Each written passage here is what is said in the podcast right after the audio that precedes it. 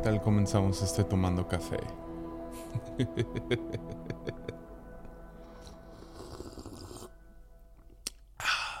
Hago más ruido para que, para que me escuchen. Pero hey, bienvenidos a un nuevo episodio de Armadillo. Este es el episodio 248 y se llama Demasiado Joven. Y antes de entrar, rápido, deja pago las cuentas. Puedes patrocinar este podcast en patreon.com diagonal Jesiah Hansen. Ah, puedes apoyar desde un dólar al mes. Ah, tenemos una comunidad vibrante, bonita. Ah, nos reunimos una vez al mes vía Zoom. Y si tú apoyas desde un dólar, tienes acceso a eso. Y si apoyas con más, hay acceso a otras cosas. Por ejemplo, tienes acceso a episodios exclusivos. El último que acabo de grabar. Ah, bien. Me gustó mucho. Así puedo ser sincero. Y, uh, y sí, es, es, es todo. También igual, si no puedes apoyar de manera económica, sin problema. Armadillo siempre será un podcast gratuito, uh, disponible en todos lados, y, uh, pero puedes apoyar compartiendo esto, estos episodios y, y este contenido. Entonces, ayúdenme con eso. Yeah, sería genial. Y para entrar a este episodio, el día de hoy, no es un, poquito de explicación. Ni sé si, si necesito dar explicación, pero uh, déjame quito el reloj. No hice eso, ni modo. Uh, un poco de explicación. La, la, semana pasada estuve enseñando toda la semana en nuestro instituto bíblico. Algunos me preguntaron qué onda con ese instituto. Es el Instituto de la Fuente, está aquí en Tepic, Nayarit, y uh, es una buena escuela. Y acabamos de cambiar de local a un cuarto tan, no sé, está muy bonito, cozy, acogedor, y uh, sí, muy especial. disfruté tanto enseñar este año. y enseñé sobre los profetas, es, es algo que enseño cada, cada año, pero cada año tengo que refrescarme porque son, son tres, cinco, ocho horas de, enseñanza. Y uh, algo especial que hicimos uh, fue, los reté a, orar y pedirle a Dios una palabra para otro de los estudiantes. Entonces terminamos esta clase de profetas profetizando. y uh, lo cual siempre es arriesgado, siempre es no sé, siempre me, me, incomoda como que, ok, vamos, vamos a hacer esto. Y puedes verlo como manipulación o puedes verlo como un paso de fe. Y la verdad es que me sentí impulsado por Dios mientras oraba por los estudiantes y tomamos el paso de fe y fue uno de los tiempos, fue como una hora y media de jóvenes parándose y dándole palabra a diferentes, man, fue, fue muy especial, muy especial. Uh, pero mientras estaba estudiando, el profeta donde siempre aterrizo y empiezo a hablar mucho de él. Hablé de él la semana pasada en el episodio de Moleskin, es Jeremías. Y uh, medio reestudiándolo, dándole un, repasón al libro de, Jeremías, que no puedes hacerlo porque es el libro más largo del Viejo Testamento, pero hay ciertas partes que leo otra vez nomás para medio refrescar mi, mi memoria, a tenerlo todo aquí listo. Uh, y pues obviamente lo primero es su llamado. Y vi algo que me ha estado molestando. Uh, me molestó toda esta semana, especialmente estos últimos días, y nada más quería compartirlo con ustedes, molestando de la mejor manera. Uh, es, molestar a lo mejor no es la mejor palabra, pero fue en medio de su llamado. Uh, Jerem no os lo voy a leer. Vamos a leer Jeremías 1, 6 al 8 y luego nos vamos a brincar al versículo 18. Uh, porque, si te puedo ser sincero, así medio lo leí.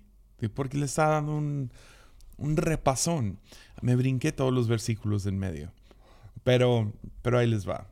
Jeremías 1, versículo 6 al 8. Dice, oh, sober oh Señor soberano, respondí Uh, no puedo hablar por ti, soy demasiado joven. Uh, el contexto es que Dios lo está llamando a profetizar. Versículo 7, no digas soy demasiado joven, me contestó el Señor, porque debes ir donde quiera que te mande y decir todo lo que te diga. No le tengas miedo a la gente, porque estaré contigo y te protegeré. Yo el Señor he hablado. Y luego al final, versículo 18, al final de este famoso llamado, donde Dios le dice, yo te formé en el vientre de tu madre y todo eso, versículo 18 dice, mira, hoy te he hecho fuerte, como una ciudad fortificada que no se puede conquistar, como columna de hierro o pared de bronce. Te enfrentarás a toda esta tierra, a los reyes, a los funcionarios, a los sacerdotes y al pueblo de Judá. Ya. Es donde me cayó el 20 y a lo mejor estoy medio spoileando el episodio, pero ah, cuando leí eso, hoy te he hecho fuerte una ciudad fortificada que no se puede conquistar. Ah, lo, lo, primero que viene a mi cabeza es invencible, ¿no? Te estoy haciendo invencible. Y me puse a medio evaluar la vida de Jeremías. Jeremías, uh, sí, ninguno de los héroes del Viejo Testamento son perfectos. Definitivamente no. Ah, es lo bello de la Biblia, es que es honesta, no nos cuenta acerca de las caídas, para que no, eh, cristianos no debemos de tener celebridades. Celebridades son una versión falsa de alguien que celebramos. Ah, pero sí podemos tener santos. Y en santos no son... Ah, la definición de santo no es una persona pura que nunca pecó, es una persona que siguió fielmente al Señor. Y en medio de eso, cosas especiales sucedieron. Y Jeremías no es, no es perfecto, no es, no es, pero fue invencible, especialmente en el contexto en el cual él se encuentra. Tengo todo un episodio sobre la vida de Jeremías, si te vas muy atrás a los primeros episodios, ahí cuando se escuchaba todos los ruidos de la calle y todo eso. Pero si te vas a ese episodio, cuento toda la tragedia que vivió. Pero nomás para darle una vuelta más, y para los que no han escuchado ese episodio, ah, y si los has escuchado para refrescar tu memoria, ah, los tiempos de Jeremías fueron tiempos muy oscuros. O sea, para todos los que dicen vivimos en los peores de los tiempos, no es cierto. hubo, tiempos muy difíciles en el pasado y los tiempos de Jeremías, el lugar donde estaba Jeremías, no era un tiempo ni un espacio, ah, digamos, agradable, bonito, todo va como, como estas gráficas, ¿no? Hacia la derecha y para arriba. Ah, las cosas no están bien. Primeramente, Jeremías nace durante el reinado de Manasés. El rey Manasés es el rey del sur. Israel está ya dividido, pasaron por una guerra civil, se dividió en dos. Llegó la basura. Ah, entonces, si escuchan ruido atrás de mí, es eso. Ah, pero el, norte ah, se dividió del sur. El norte es, es Israel, el sur es Judá. Y ahora para los tiempos de Manasés, los tiempos de Jeremías, el norte ha sido conquistado. Ya no, ya no existe. Asera ya lo tomó. No es, no es un lugar agradable.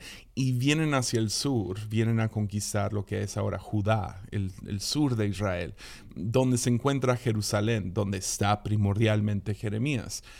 Pero mientras tanto, ah, se levanta un rey que reina por 55 años. Es el rey que, su reinado dura más.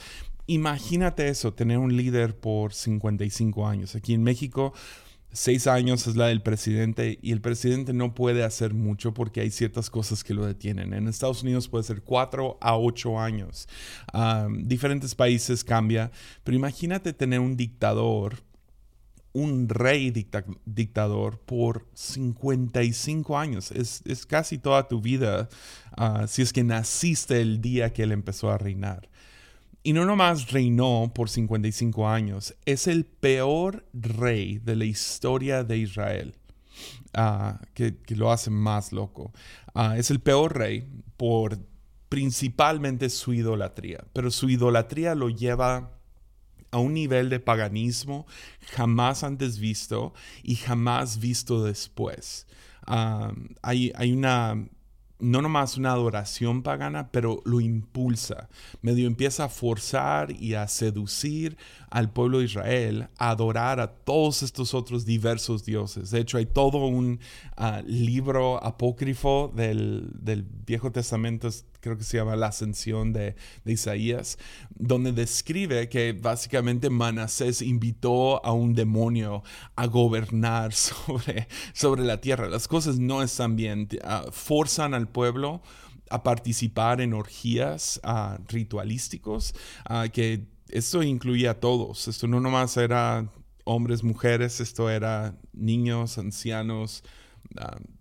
No quiero entrar a todo, pero un abuso sexual como no te puedes imaginar. Aparte de eso, importó un montón de brujos y hechiceros a la tierra y los colocó en cada uno de los diferentes santuarios junto con prostitutas uh, ¿cuál es la palabra? Prostitutas espirituales ah, que tenían relaciones sexuales, seducían a, hombres y, ah, y, por medio de eso los llevaban a adorar a estos otros dioses. Pero no nomás adoraban a estos dioses, sino estos dioses ah, a los cuales adoraban, exigían sacrificio humano. Entonces, ya, su capacidad, la capacidad de Manasés para inventar nuevas maneras de practicar maldad, aparentemente fueron infinitas. O sea, este hombre no se detuvo. Ah, llegó hasta el punto más grave, y vemos esto en Segunda de Reyes 21, y nomás lo dice rápido, pero si no se pones en ese contexto, si te imaginas el mundo, ah, a lo mejor te caería un poquito más el 20 acerca de los tiempos de, Jeremías, pero en Segunda de Reyes 21 puedes leer la historia. Manasés decide frente a todo su gente sacrificar a su hijo, a su propio hijo en el altar de un dios falso, de Molech, y termina quemándolo vivo frente a todos. Ya. Cosas como codicia, cosas como lujuria fueron divinizadas. Ah, asesinato, abuso, pobreza gobernaban el aire. Había asesinato por todos lados. Era un tiempo muy peligroso. Y Jeremías nace en medio de eso y crece en medio de una sociedad depravada. Ahora, eso no fue toda la vida de Jeremías, porque Manasés termina muriendo. Ah, toma el reinado otro rey que dura como un año y medio, dos años aproximadamente. Y luego entra el próximo rey, quien es Josías. Josías toma el reinado a los ocho años de edad, ah, porque su, padre murió a los dos años de estar gobernando. Entonces, él es el nieto de Manasés. Y Josías, por alguna razón, ah, quiero creer que por la gracia de Dios, Josías entra con otra perspectiva acerca de todo esto y empieza a reformar lo que su abuelo había deformado. Entonces Josías empieza a limpiar los templos y empieza a arreglar la sociedad. Creo que por un lado el temor de que ahí viene una guerra, por otro lado ah, creo que algo despertó en él, ah, vio la sociedad que estaba gobernando y que estaba completamente en desorden y ah, una sociedad perversa y depravada. Entonces empieza a renovar los templos. No lo hace el 100, pero empieza y en medio de estar limpiando uno de los templos, uno de los sacerdotes encuentra el libro de Deuteronomio. Y lo leen en voz alta y todo el mundo llora. Y, y la verdad es que Josías, no le quiero echar demasiada carrilla, tuvo una respuesta rápida y poderosa hizo un buen, buen trabajo a su capacidad. Ah, rápidamente empiezan a obedecer el libro de Deuteronomio. Esta gente está tan removida de, de, las cosas de Dios que, que habían perdido todo, se parecían a Babilonia, ¿me entiendes? Entonces encuentran el libro, lo ponen en práctica, tienen una respuesta rápida, pero y esto vale la pena, a lo mejor después podemos hacer todo un episodio acerca de esto, pero te lo dejo como semilla. Deshacerte del mal no hace que todo esté bien. Déjalo, repito. Deshacerte del mal, o sea, nomás decir no a una cosa, o sacarlo, digamos que luchas con pornografía, uh, pones los blockers o lo que sean, las, cosas que detienen las páginas feas en tu teléfono, no es, no hace que tu corazón esté bien. Ya, ah, sigues batallando con lujuria. Entonces, no nomás, deshacerte del alcohol ah, no te libra del alcoholismo. Ya. Y lo mismo sucede con la gran reforma de Josías. Si se deshace de todo esto, pero al final de cuentas su reforma es superficial. Eh, no da mucho fruto. Principalmente por un sacerdote con el que terminó batallando Jeremías mucha de su vida, llamado Pasur. Pasur era un gran aparentemente un gran sacerdote, siempre dando un mensaje de esperanza. Ah, su frase favorita era el templo, el templo, el templo del Señor, ah, que me imagino que era una canción.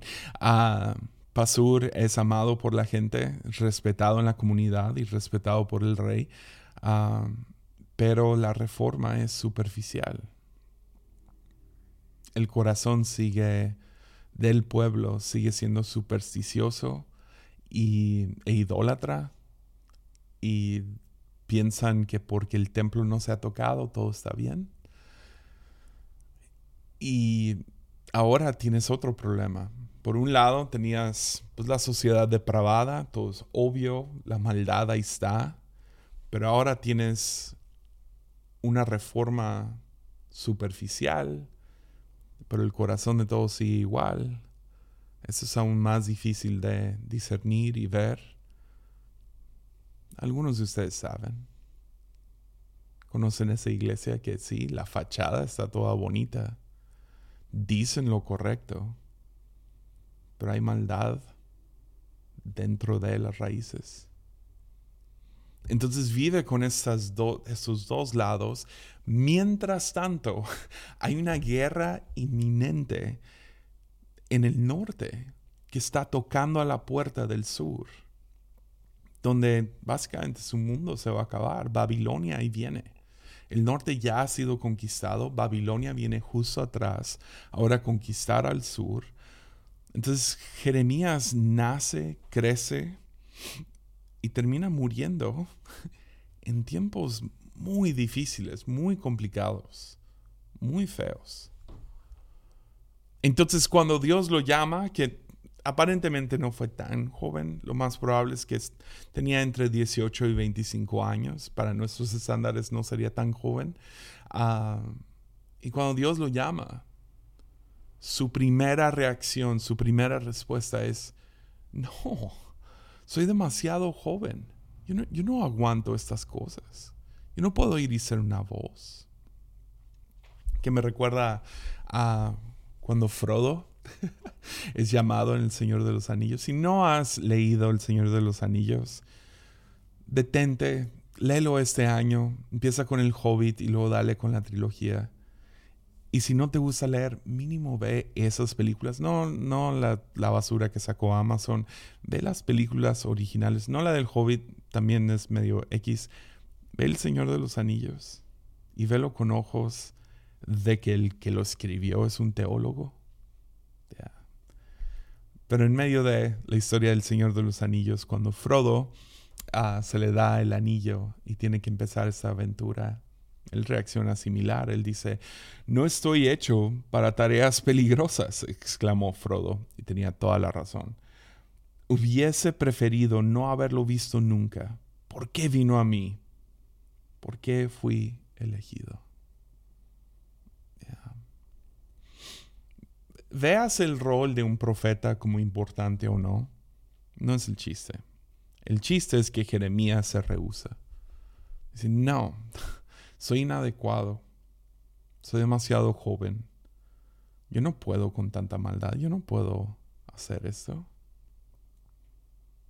Y si somos honestos, esa es la primera reacción de cada uno de nosotros. Ah, nunca somos adecuados. Y ahora, si somos honestos, somos inadecuados. Nos damos cuenta que no podemos. Ah, pero no siempre somos honestos, ¿verdad? Sabemos fingir, sabemos mentir, hacemos trampa en los exámenes, contamos historias exageradas. Ah, no, siempre somos honestos. Ah, ¿Quién fue el que dijo que sin la mentira la sociedad nunca hubiera avanzado? Ya, sabemos mentir, ah, sabemos fingir, sabemos actuar como que tenemos más confianza de la que tenemos. Pero cuando estás a solas, cuando bajas la máscara por un momento, por algo se nombra eso llamado, eso que tenemos el, el síndrome de impostor, ¿no? Todos nos sentimos como impostores. Porque sí, somos buenos para, para levantar fachadas, para presumir una vida, un matrimonio, una santidad, una, un talento, una confianza, una inteligencia que al final del día sentimos que no tenemos. Entonces levantamos barreras hacia el mundo. Son estas fachadas, ¿no? Así soy. Y, ah, no queremos que nadie nos vea en privado, ¿verdad? No queremos que nadie nos vea cuando estamos a solas. Que nadie sepa todas las inseguridades que están corriendo por nuestras cabezas todo el día. Entonces levantamos barreras contra el mundo. Porque si somos honestos, una vez más, el mundo, la vida es complicada. Hay mucho sucediendo. Entonces levantamos barreras hacia el mundo y también hacia Dios. No, no queremos a Dios cerca. Esto se ve en cada uno de nosotros. Si Dios se acerca de más, luego, luego nos damos cuenta que nuestras máscaras no son nada.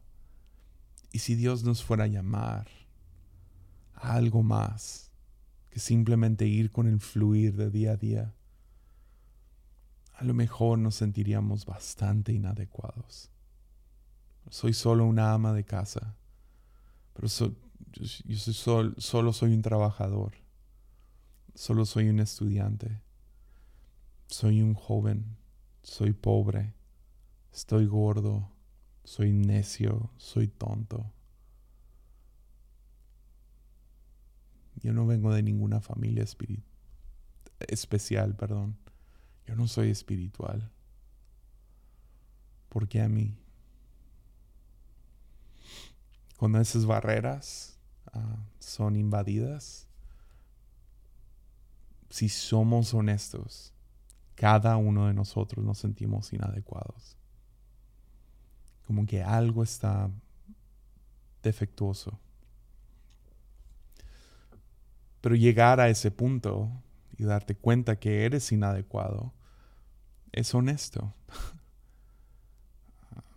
Nos falta a veces poder abrirnos con alguien, especialmente con Dios y decir, es que no, mírame, yo no puedo. No tengo la fuerza, no tengo la actitud, no tengo la, no tengo esto, lo otro. Si somos honestos, usualmente nuestra reacción a vulnerabilidad y a honestidad es, soy demasiado joven, soy inadecuado. Pero honestidad no siempre es la verdad. Honestidad es, es tu verdad, ¿no? Es como tú percibes el mundo. Pero no siempre nuestra honestidad es la verdad, es lo que está realmente sucediendo no es quién eres. Entonces, en esta, en esta honestidad de inadecuado, nos sentimos vulnerables, nos sentimos expuestos y rápido empieza, la última defensa que tenemos que nos queda son excusas. Pero porque nuestra honestidad no siempre es la verdad, estas excusas son rechazadas por Dios. Soy esto, soy lo otro, no soy esto, no soy lo otro. Dios dice, no me importa. No me importa esta honestidad. Qué bueno que eres, que te sientes inadecuado. Creo que es el chiste, ¿no? También. Porque cada persona que Dios llama en el Viejo Testamento y en el Nuevo se sienten inadecuados? Es, esa es la razón que Dios los llama. Porque han llegado al punto donde han podido quitar la fachada. Porque algunos no la creemos. Te terminas creyendo todas tus mentiras y toda tu, tu actuación. Pero la razón que cada persona que es llamada, por un lado, es porque Dios los, les remueve esa máscara por un momento, les remueve la actuación les quita la fachada, les quita la barrera. Y ok, realmente quiénes somos. Y luego se dan cuenta que son inadecuados. O también viceversa. A veces despertamos a qué tan inadecuados somos y eso es cuando llega el llamado de Dios. Sea como sea, al final del día, nuestra honestidad no siempre es la verdad. Y por eso Dios rechaza nuestras excusas y nos dice, nope. Pero ves lo que me llama la atención es que es qué sucedió entre soy inadecuado, soy demasiado joven, yo no puedo, mira nomás toda la maldad que hay. Yo no, yo, yo quién soy para ser una voz tuya, Señor, ante esa nación, ante tiempos de guerra, ante tiempos de, de paganismo extremo, ante hipocresía hipocresía eclesiástico. Man, eso fue difícil de decir. ¿Cómo le hago para... O sea, yo no, yo no soy nadie. Ah, ¿cómo llegas de ahí a 10 versículos después? Dios diciéndole, mira, hoy te he hecho fuerte. Como una ciudad fortificada que no puedes, que no se puede conquistar como una columna de hierro o pared de bronce. ¿Cómo es que llega de... yo no soy nadie? ¿Soy inadecuado? ¿No soy la persona correcta? A diez versículos después, Dios diciéndole, tú eres invencible. Y perdonen, pero a mí me interesa tanto esto, especialmente en mi profesión de pastor, ah, estamos viendo pastores caer izquierda y derecha últimamente. Yo quiero saber cómo llegar a largo plazo, lo cual, es lo que sucedió en la vida de Jeremías. 40 años de ministerio, murió de vejez. Jeremías fue todo lo que Dios lo llamó a hacer. Fue invencible. Porque ni hemos entrado a su vida, nomás hablamos del contexto alrededor. Pero este vato, el, Pasur, fue tan cruel con Jeremías. Jeremías fue ignorado, fue perseguido, fue encarcelado. O sea, si hay alguien en el Viejo Testamento que no, no envidió su vida, sería Jeremías. Aún Job fue una temporada así, fue feo, fue muy, muy feo no se lo deseaba a nadie, pero a través de eso vio a Dios en un torbellino y no fue tanto tiempo. Me imagino que en la vida larga de Job voltea atrás a este momento. Sí, momento catastrófico y feo, pero Jeremías toda su vida fue difícil. Y aún así llegó a morir en su vejez como un hombre invencible nada lo, lo tumbó. Sí, escribió lamentaciones, lloró, lo llaman el profeta llorón, pero en mi opinión de todos los profetas del Antiguo Testamento, es el más fiel. Porque pasó por cosa tras cosa, tras cosa, tras cosa, tras cosa. Nunca escuchado. Siempre quería renunciar, pero el chiste es, nunca renunció. No hay ninguna falla moral grande en la vida de Jeremías. fue invencible. Entonces, ¿cómo sucedió esto? Porque después del versículo 18 que acabamos de leer, hoy te he hecho fuerte, hasta el final de su vida estuvo bien. ¿Qué sucedió entre estos 10 versículos? ¿Cómo sucedió que se fue de ser demasiado joven, inadecuado, con excusas, a ser una pared de bronce? Una ciudad fortificada. Les quiero proponer hoy que es por lo que sucede en esos versículos en medio. Jeremías, entre esos dos versículos, de manera muy rápida y fácil de brincar, recibe dos visiones. Dos visiones de volada. La primera es la de una rama de almendro. Jeremías 1, 11 y 12, dos versículos. Dice, después el Señor me dijo, observa Jeremías, ¿qué es lo que ves? Veo una rama de almendro, contesté.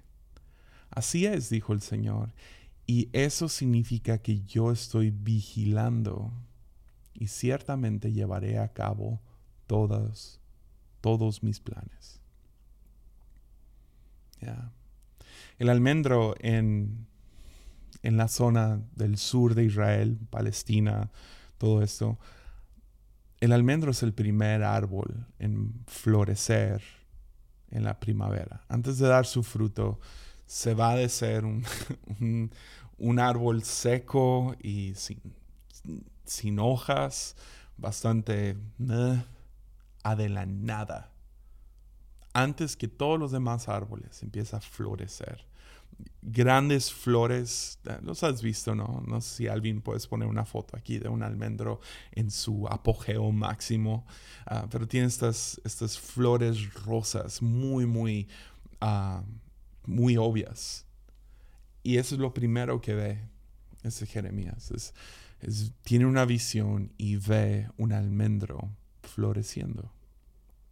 Ve, esta rama dando, dando, dando a luz, indicando que ya viene la primavera, que, que el invierno ya se acabó, de que Dios hará algo nuevo, que viene una nueva temporada.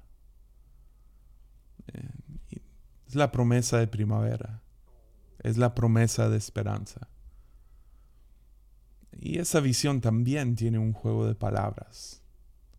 La palabra para almendro y la palabra para vigilo o vigilando es casi idéntico. Se dice casi igual.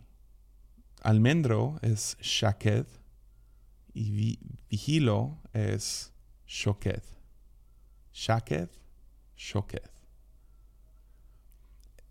Una es presta atención.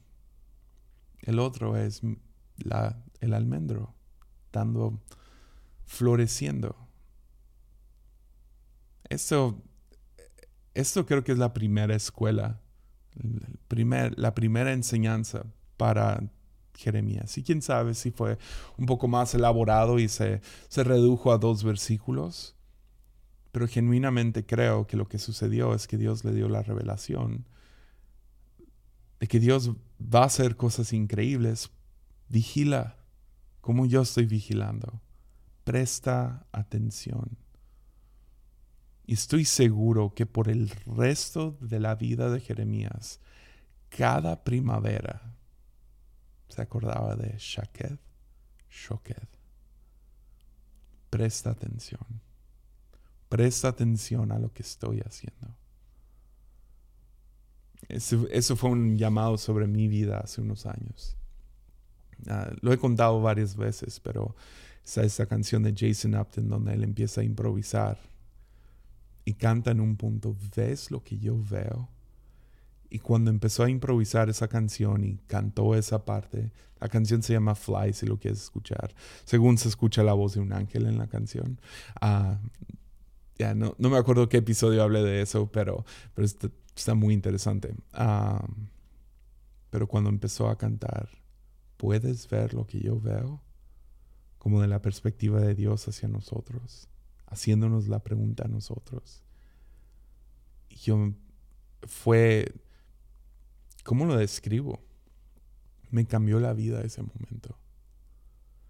Que escuché a Dios preguntarme, ¿puedes ver lo que yo veo? Y desde entonces ese es, ese es como lema de vida. Yo quiero ver lo que Dios ve. Yo quiero vigilar. Quiero vivir con un corazón tan sensible que puedo ver dónde es que Dios está obrando. Uno de mis episodios favoritos de Armadillo, y puedes ir atrás a escucharlo, es Aquí, ahora, en ti, en mí. Esa es una de mis convicciones más grandes de la vida. Es que Dios siempre está trabajando. Está trabajando y está trayendo siempre algo nuevo, algo diferente, algo, o sea, nuestras vidas no son uniformes y los milagros de Dios no son uniformes, siempre está trabajando y yo no quiero que me pase por alto la obra de Dios. Entonces me imagino a Jeremías cada primavera viendo, viendo el almendro floreciendo y recordando, oh, presta atención, sigue sensible, abre los ojos, ves lo que yo veo esperanza. Esperanza en tiempos tan complicados como los días en los cuales vivió Jeremías. La segunda visión es un poquito más larga, pero solo son tres, tres versículos. Dice lo siguiente, dice, después el Señor me habló nuevamente. ¿Qué es lo que ves ahora? me preguntó.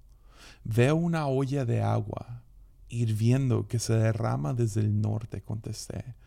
Sí, dijo el Señor, porque el terror del norte hervirá y se derramará sobre la gente de esta tierra. Escucha, estoy llamando a los, a los ejércitos de los reinos del norte para que vengan a Jerusalén. Yo el Señor he hablado establecerán sus tronos en las puertas de la ciudad, atacarán los muros de Jerusalén y todas las demás ciudades de, de Judá. Pronunciaré juicio contra mi pueblo a causa de su maldad, por haberme abandonado y por quemar incienso a otros dioses.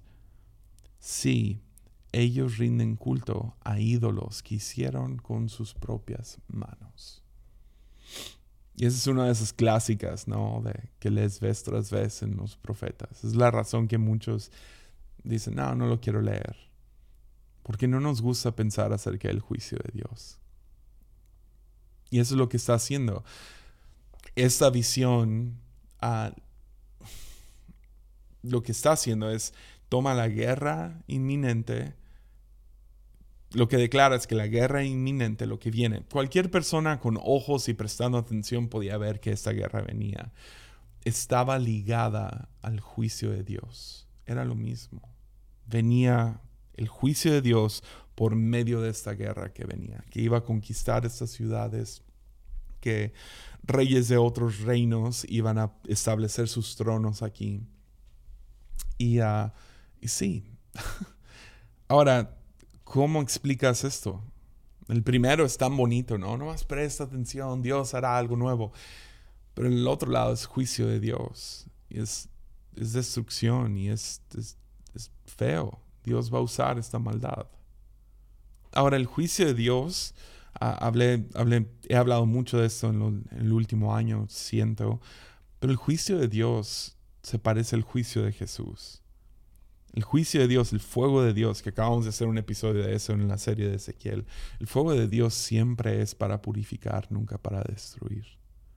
Y aún aquí tú y yo tenemos la dicha de poder alejarnos y ver que el juicio de Dios sobre Israel no los destruyó. Sí, fue un tiempo muy difícil, sí, tocaron fondo, sí, parecía que estaban en las garras del infierno mismo, pero aún ahí Dios pudo redimir su historia y pudo restaurarlos otra vez. Entonces la visión hace dos cosas. Por un lado, que lo describa como una olla de agua hirviendo. Lo que salta de ahí es que esta visión identifica y localiza a la maldad. ¿A qué me refiero? Pues cuando vives en una generación, ah, no, sé si, no sé si tú lo sientes hoy en día, pero cuando vives en una generación de mucho desorden, donde escuchas de guerras y rumores de guerras, donde pasas por medio de una pandemia global, una crisis económica, cuando ves que sexualidad en los medios está por los cielos, cuando ves que se, diviniza la lujuria y la codicia, se consideran altos rangos de moral en la sociedad, es muy difícil reconocer de dónde viene, qué es lo que está causando todo esto. Pero lo primero que hace esto es que encuentra un origen. El origen, ¿no? ¿Cuál es la ansiedad en el aire? Y Dios lo pone en el mapa. Viene del norte. Y viene a través de esa guerra. Y está dentro de esta olla. Es agua hirviendo. Ahora, una olla de agua hirviendo no es como un río infinito. Una olla limitada. Sí, puede contener mucho, pero se acaba. Al ser derramada no es para siempre. Hay un final. Entonces es, similar al pánico que uno entra. No sé si alguna vez se has enfermado. Me imagino que sí. pero te has enfermado y no sabes qué es lo que tienes.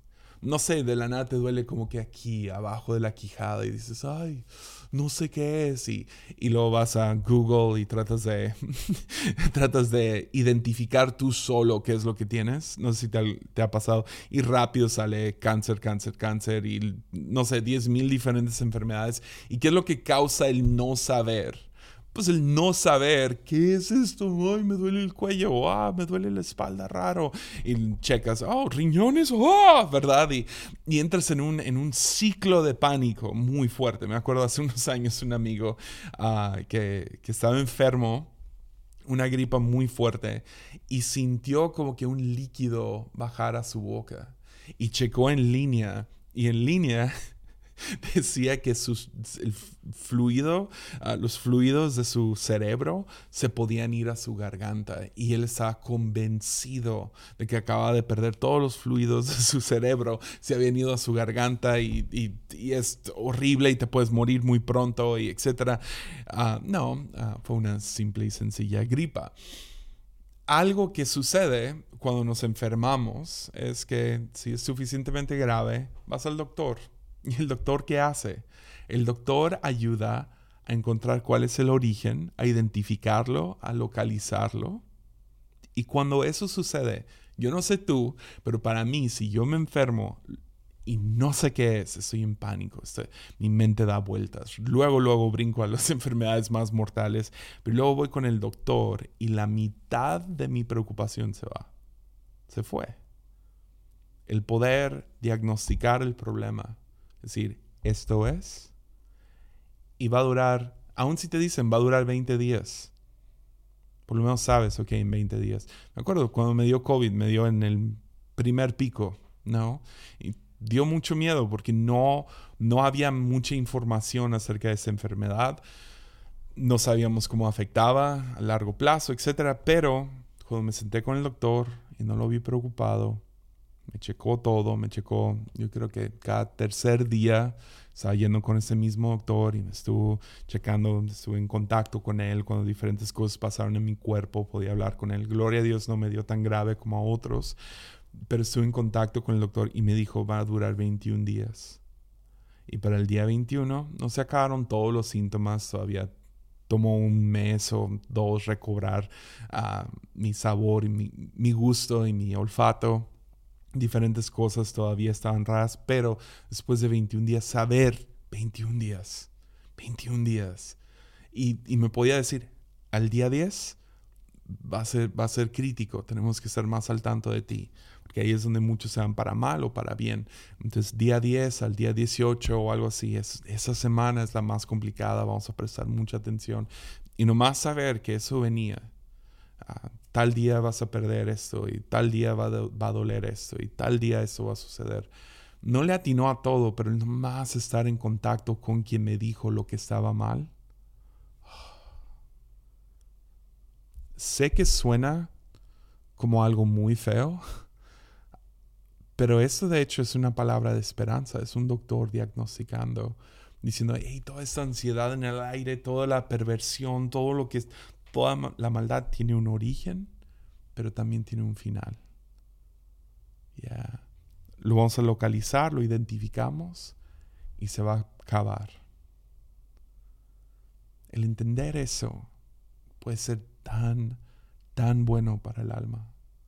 La segunda cosa que está haciendo esta visión es que nos está diciendo Jeremías, o Dios a través de Jeremías, o Dios a Jeremías, es que Él va a usar esto como combustible para salvación de Israel que si no haces, si no permite ese mal, si no entrega a Israel a sus ídolos, va a ser peor.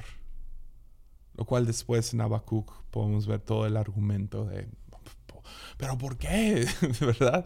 Y uh, después podemos hablar de eso. Pero que llegaran estas dos revelaciones, estas dos visiones a la vida de Jeremías, funcionan como si Jeremías habría ido a Harvard y Yale, ¿no? A las dos escuelas más prestigiosas del mundo. Todo entre esos dos estos, perdón, diez versículos. Dios lleva a Jeremías a la escuela. Porque ves, por medio de las dos, Jeremías pudo mantener su sensatez, pudo mantener su pasión, mientras columpiaba entre lo mejor y lo peor, entre lo que Charles Dickens llamó el mejor de los tiempos y el peor de los tiempos. Ahí está todo mezclado. La gloria de Dios y el holocausto del pecado. Ahí están los dos. La primera visión llamando a Israel a prestar atención a las maravillas de Dios a prestar atención a que Dios siempre está trabajando y a recordar eso cada vez que ve ese almendro. La segunda le declara, hey, el mundo es peligroso. Hay, hay ollas de agua hirviendo que me da, risa. en los comentarios mientras leía esto, había, había una cita de G.K. Chesterton. Ah, G.K. Chesterton era uno de los uno de los contemporáneos de C.S. Lewis y estos vatos. G.K. Chesterton, hablando acerca del agua hirviendo, dice: Me gusta el agua hirviendo. Me baño con ella y me limpia. Pero lo está diciendo en dos sentidos. Ya. El mundo es peligroso, pero no es catastrófico. No es una, no es una maldad eterna, no es una maldad inmesurable, no es una maldad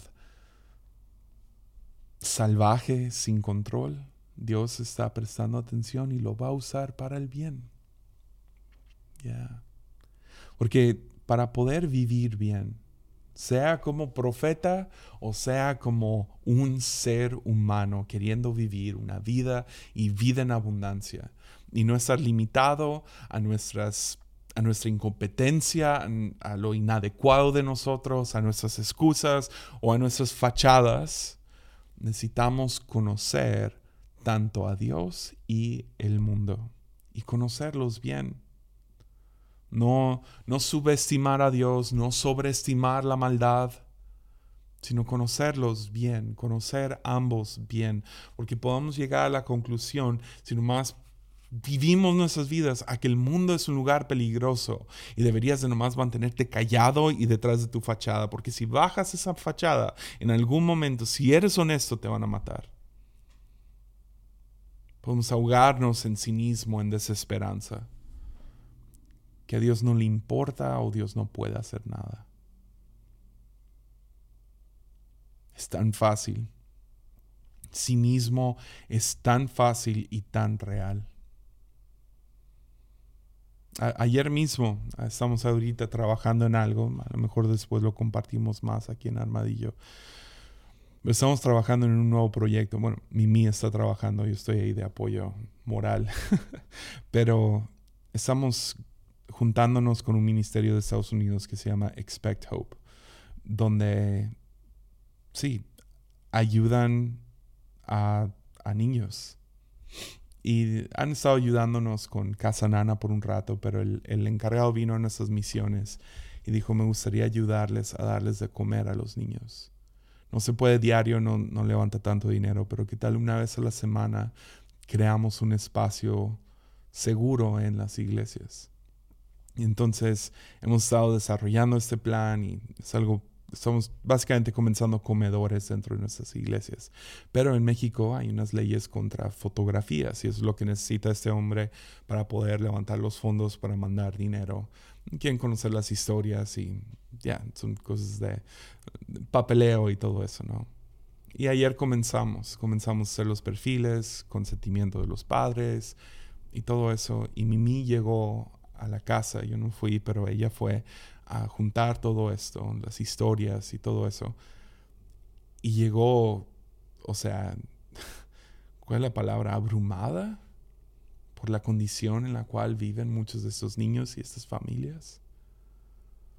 Porque el mundo es un lugar peligroso. El, mundo es un lugar difícil. Hay maldad. Existe la maldad.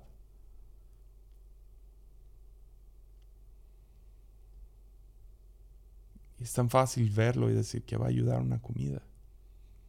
Una comida a la semana que va a ser. Pero cuando eres llamado, Dios te llama a salir de tu incompetencia, salir de lo que de tus excusas, a lo mejor puede hacer algo enorme a través de tu vida. El chiste es desarrollar tanto fuerza como sensibilidad en nuestros espíritus. Si queremos vivir una vida en abundancia y no vivir limitados a nuestra incompetencia. Porque sí, somos inadecuados. Pero para poder ser adecuados, invencibles. Tenemos que aprender a desarrollar tanto fuerza como sensibilidad. Fuerza porque podemos reconocer los límites de la maldad y eso nos da fuerza. Sabemos que no es un río infinito. Sabemos que son, es una olla derramada en diferentes lugares y podemos encontrarlo y nombrarlo, identificarlo, localizarlo. Decir, esto es lo que está mal sea la hipocresía del templo, sea la maldad del rey, de los gobiernos, sea lo que está pasando. Pero depender de solamente fuerza. Porque hay gente muy fuerte. Saben levantar su voz, saben reclamar. Pero depender de solamente fuerza te lleva a fracturar cabezas y a herir a gente. Con tus con tus doctrinas dogmáticas. Y si no me crees, nomás pasa 15 minutos en Facebook. Hay gente que tiene mucha fuerza. Por eso se requiere sensibilidad. Pero sensibilidad, a pesar de que sí, te abre los ojos a las maravillas de Dios, te hace reconocer de que Dios es el que está detrás de ti y el que está delante de ti, el que está sobre ti, debajo de ti, en ti, a través de ti.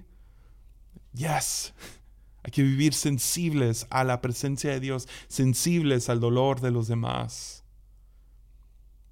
Pero si vives solamente con sensibilidad, depender de sensibilidad, te desmayas con cada gota de sangre que ves.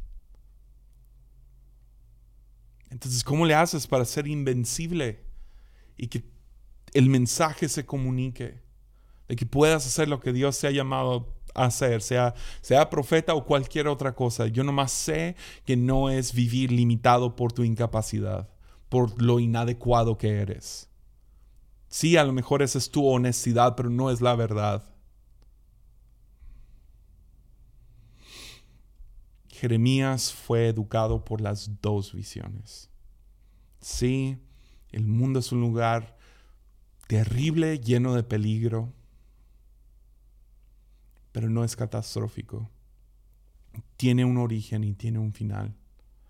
Por otro lado, siempre hay otra primavera. Y Dios siempre está trabajando.